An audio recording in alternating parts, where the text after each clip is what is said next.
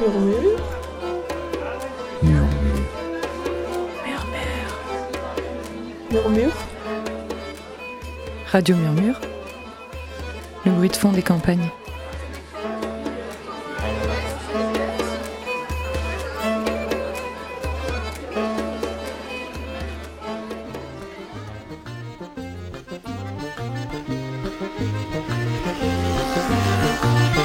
Trois ans qu'Olivier a quitté sa Champagne natale pour le plateau de Mille Vaches. Cet ancien ingénieur du secteur automobile a tenté le pari de l'aventure collective avec un groupe de copains. Leur point commun, tous ingénieurs, tous lassés par leur métier et par leur lieu de vie. Ils ont donc imaginé un projet ensemble à la campagne de préférence. Après une bonne dose de réflexion et de recherche, ils ont élu domicile à Feltin, dans la Creuse. C'est là qu'Olivier a ouvert une ressourcerie court-circuit. Alors notre projet collectif, c'était, euh, ça, ça se limitait, on va dire, à euh, se lancer ensemble, faire notre trou dans un sur un nouveau territoire à la campagne et vivre à plusieurs. En fait, on n'a jamais eu l'ambition de, travailler ensemble. Il se trouve que je suis le seul de la bande de départ à, être dans la ressourcerie. Euh, moi personnellement, en fait, j'ai travaillé un petit peu dans l'industrie automobile. Ça m'a, euh, j'ai pas trouvé mon compte, même plus vite que ce que j'aurais imaginé.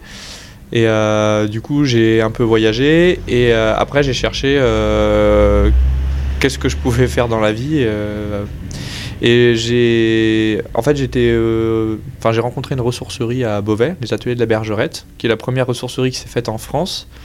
Et le métier m'a vraiment, j'ai trouvé ça vraiment intéressant parce que il y a à la fois de, la collecte, de la manutention, il y a aussi un aspect de vente, relation avec les gens, et puis aussi tout, un côté de sensibilisation à l'environnement qui donne du sens euh, au reste de l'activité.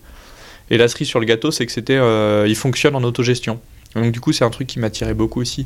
Je travaillais dans une, dans une grosse boîte où, euh, où j'avais l'impression d'être un hamster dans une roue à faire tourner un truc qui m'échappe et qui n'a pas forcément de sens, où mon patron, je le connais pas, lui, me connaît encore moins. Et, et du coup, le côté autogestion où on a vraiment prise sur, euh, sur l'activité et, de participer vraiment aux, décisions, pour moi, c'était, euh, j'avais vraiment envie de travailler euh, dans, dans ce cadre-là.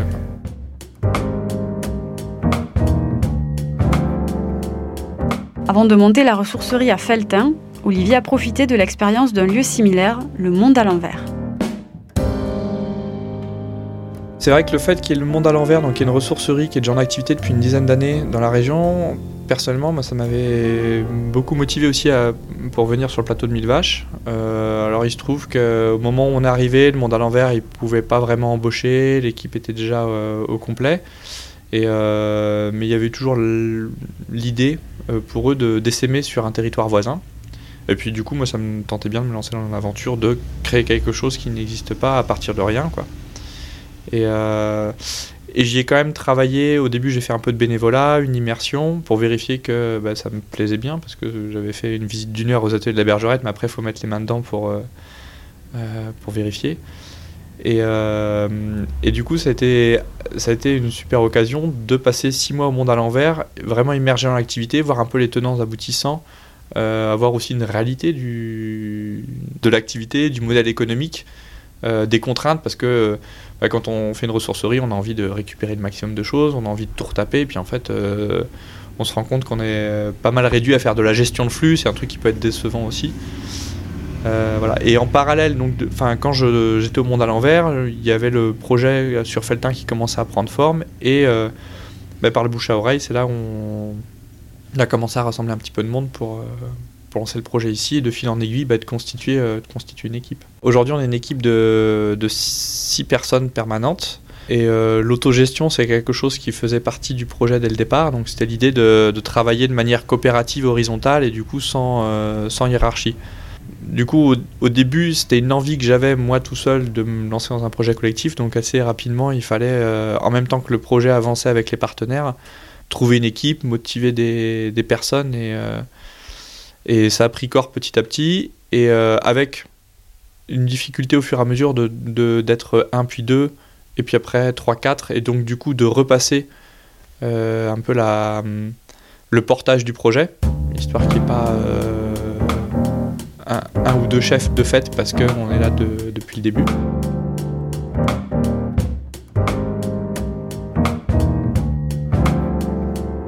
La boutique de la ressourcerie, des objets d'occasion attendent patiemment qu'un acquéreur se présente. Le bénéfice des ventes sert à rémunérer les trois emplois aidés nécessaires au bon fonctionnement de l'association.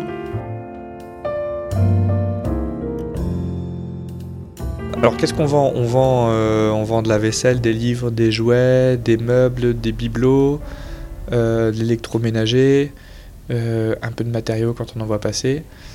On vend aussi bien des, objets anciens que des objets plutôt récents, des choses plutôt vraiment pour resservir de par leur fonction utilitaire ou des choses plutôt pour décoration, pour collectionnaire, donc il y a un peu de, un peu de tout. Les prix c'est super difficile parce que parce que chaque, euh, chaque objet est différent et en fait du coup c'est aussi à, qui on veut le vendre et pourquoi on veut le vendre. C'est-à-dire que euh, sur tous les objets, on va dire un peu de brocante, toute collection, on va essayer de ne euh, pas mettre des prix trop bas parce que du coup c'est ça aussi qui permet de, de faire tourner l'association économiquement. Et après on essaye de euh, de mettre des prix plutôt bas pour tout ce qui va être euh, utilitaire ou alors des choses dont on a des grosses quantités aussi parce que le but c'est qu'il en soit réutilisé un maximum. Après, on n'est pas des magiciens, on va pas changer à nous. Enfin, on est juste à la sortie de, tout ce qui est. Enfin, de la société de consommation et du coup, on. On peut pas, on peut pas tout remettre dans le circuit non plus en fait. On, peut revendre ce qui est revendable et pas plus. curieusement, il y a peut-être, c'est une réflexion qu'on se faisait. Euh, des gens qui seraient vraiment dans le manque, on n'en voit peut-être pas tant que ça non plus. Euh, peut-être parce que le lieu n'est pas assez identifié, peut-être parce qu'on ressemble encore trop à une brocante. Et voilà, on se demandait comment euh, est-ce qu'on pourrait communiquer là-dessus, peut-être auprès des assistants sociaux dans ces milieux-là. Et sinon, on se disait aussi les étudiants, parce qu'à Feltin, il y a le lycée des métiers du bâtiment, où il y a à peu près 600-700 étudiants, souvent qui sont de passage et qui s'impliquent pas forcément dans la vie locale, et donc du coup, on les touche pas vraiment par nos activités, mais euh, on se dit qu'en fait, euh, un étudiant, quand il cherche à se meubler ou à s'équiper en début d'année avec de la vaisselle, ben, en fait, on, lui pourra avoir euh, pas mal de choses à très bas prix, et du coup, ce serait intéressant qu'on arrive à communiquer là-dessus. Qu'on ait peut-être plus cette fonction sociale au travers de la boutique. Après, c'est c'est quand enfin, c'est pas l'objectif principal que que de rendre la consommation super accessible. Enfin, notre objectif, c'est quand même la sensibilisation et du coup, ça implique aussi euh, de faire tourner le, la boutique économiquement. Et donc, du coup, on ne veut pas non plus mettre toute l'énergie à, à, faire que de la collecte revente parce que parce que c'est pas de ça dont on a envie non plus. C'est une partie du projet, on va dire. Comment vous faites pour payer les salaires? Aujourd'hui, on a euh, sur les trois emplois qu'on a, ils sont tous les trois aidés. Il y en a un, c'est un emploi associatif de la région, donc qui est aidé sur cinq ans aux trois quarts, région plus conseil général. Et après, c'est deux CAE, CUI qui sont aidés, euh, alors j'ai plus les chiffres en tête, mais en gros, on va dire c'est une bonne moitié. Ils sont aidés sur 20 heures et euh, les deux personnes sont plutôt à 26 heures. Euh, par contre, ces postes-là, ils sont pérennisés au fur et à mesure. Enfin, au fur et à mesure que les aides s'arrêtent, les postes vont rester. Donc il y a un enjeu pour la structure à arriver à, à, pouvoir faire vivre des postes salariés dont la plupart seront pas en, emploi aidé à terme. du coup, la principale source de recettes, c'est la boutique. Euh, et puis après, il y a les prestations, donc euh, les encombrants avec la collectivité. Et on pense déjà à aller voir des collectivités voisines aussi pour faire des encombrants, pour, euh, pour augmenter aussi le volume des prestations. Et, et un petit peu l'animation, sensibilisation, sachant qu'on a une petite enveloppe de l'ADEME et de l'ADREAL. Donc l'ADREAL, c'est en lien avec la région. mais c'est plus sous forme de subvention pour faire quelques programmes. Et après, sinon, c'est des structures euh, qui font appel à nous, qui vont nous subventionner ponctuellement ou sur un programme. Mais euh, au niveau économique, ça représente vraiment une toute petite part de l'activité en fait. Voilà, et après, il y avait euh, l'idée aussi peut-être de, de se lancer dans d'autres choses comme gérer une déchetterie, pourquoi pas, ou des, des activités comme ça qui peuvent être complémentaires. Mais il faut aussi qu'il y ait l'opportunité localement. On ne va pas faire ça à tout prix non plus.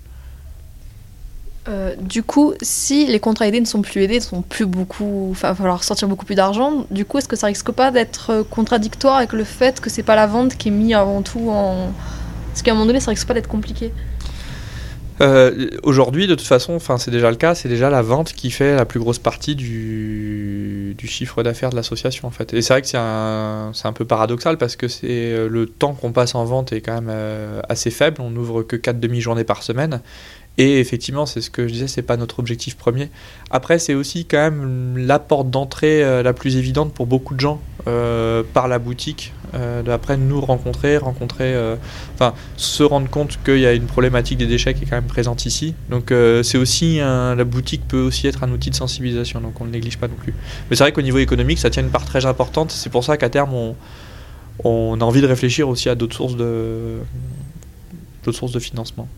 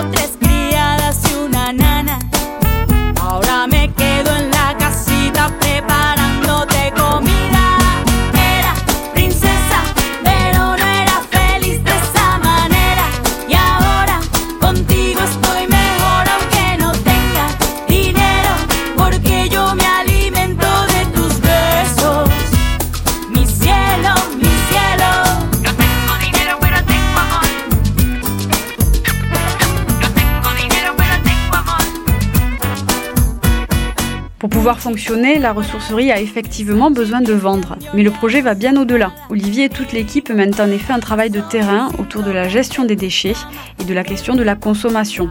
Des problématiques qui ont su attirer l'attention des pouvoirs publics locaux.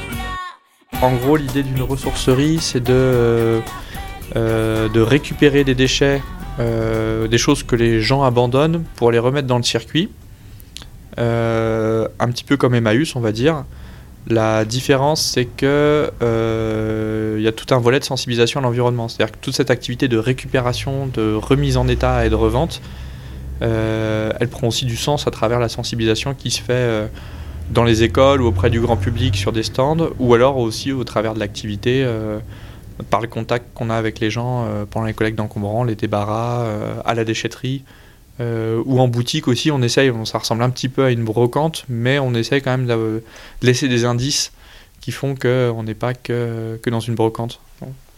Par exemple, on essaie de faire des dernières stations avant déchetterie pour faire prendre conscience que bah, tout ce qui ne sera pas vendu va, partir à la poubelle. On n'incite pas pour autant à la consommation, mais euh, du coup on essaie de, rendre ça présent en boutique en fait.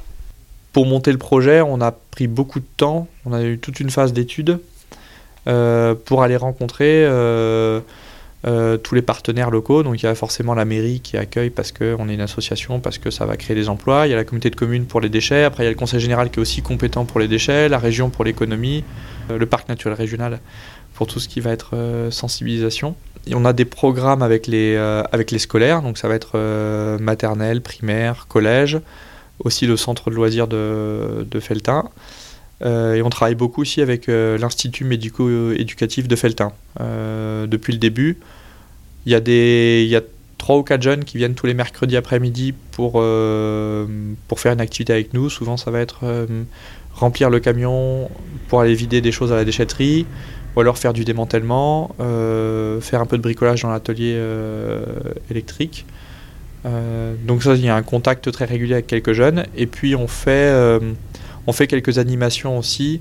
euh, à partir, ils ont un atelier de tri papier carton et donc du coup on essaye de trouver des animations en lien avec ça. Euh, par exemple faire du collage ou alors découper les fenêtres des enveloppes pour après en les coudre et faire des luminaires. Et là, avec l'Institut médico-éducatif, on se lance sur un projet de compostage. En fait, ils nous ont sollicité pour, euh, pour composter tous les déchets organiques qu'ils peuvent produire sur le, sur le site avec la cantine, les internats. Et, donc, du coup, on va faire une formation demain, former les jeunes à euh, qu'est-ce que c'est que du compost, qu'est-ce qu'on met dans le compost, qu'est-ce qu'on n'y met pas et comment ça se transforme après. Et donc, du coup, il y a tout un, tout un objectif pédagogique derrière parce qu'il y a à la fois euh, le fait de repérer qu'est-ce qui va dedans ou pas, et puis après de suivre l'évolution euh, au fil du temps, et ça, ça peut être quelque chose de, de très intéressant. Donc là, l'idée, c'est qu'il commence, le compost va se faire pendant l'été, à la rentrée, on reviendra, on tamisera avec eux pour regarder un peu le, le terreau obtenu, d'autant qu'ils ont un- tout un atelier aussi euh, espace vert, où ils achètent du terreau, donc là, ils pourront aussi utiliser euh, directement le produit de leur, leur travail. Dès le début, Olivier et son projet de ressourcerie ont donc reçu un accueil favorable de la part des institutions.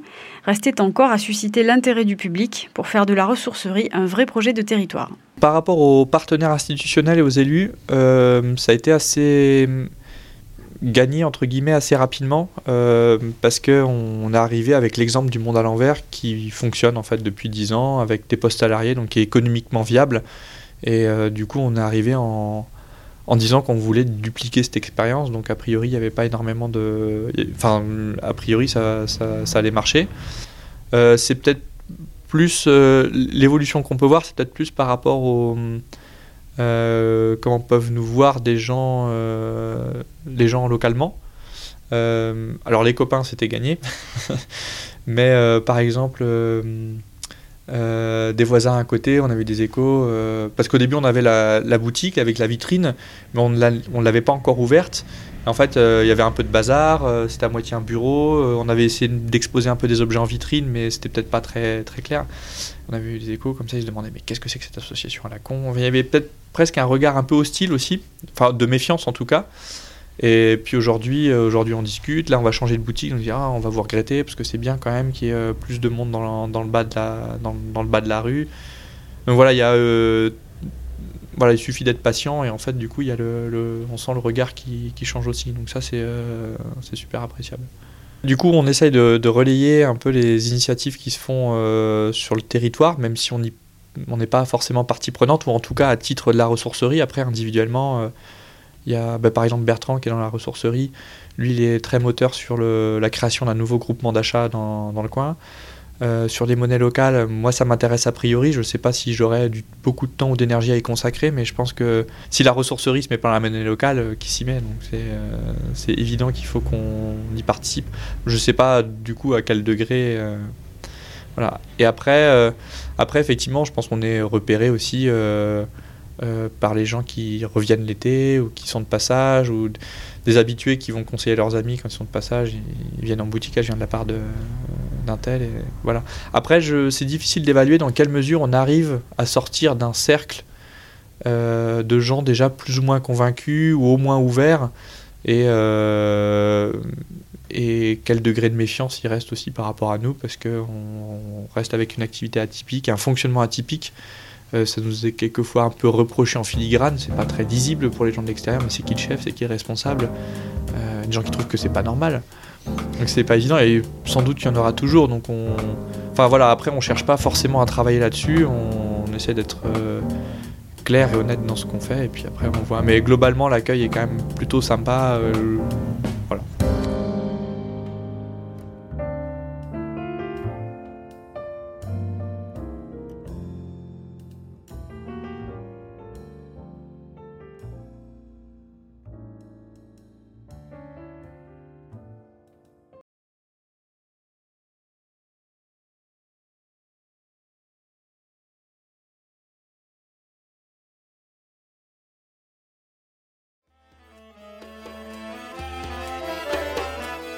C'était Radio Murmure, une émission proposée par le réseau des Créfades et la coopérative Oxalis, qui accompagnent et soutiennent les initiatives sur les territoires du Massif central. Une émission soutenue par l'Union européenne et le CGET.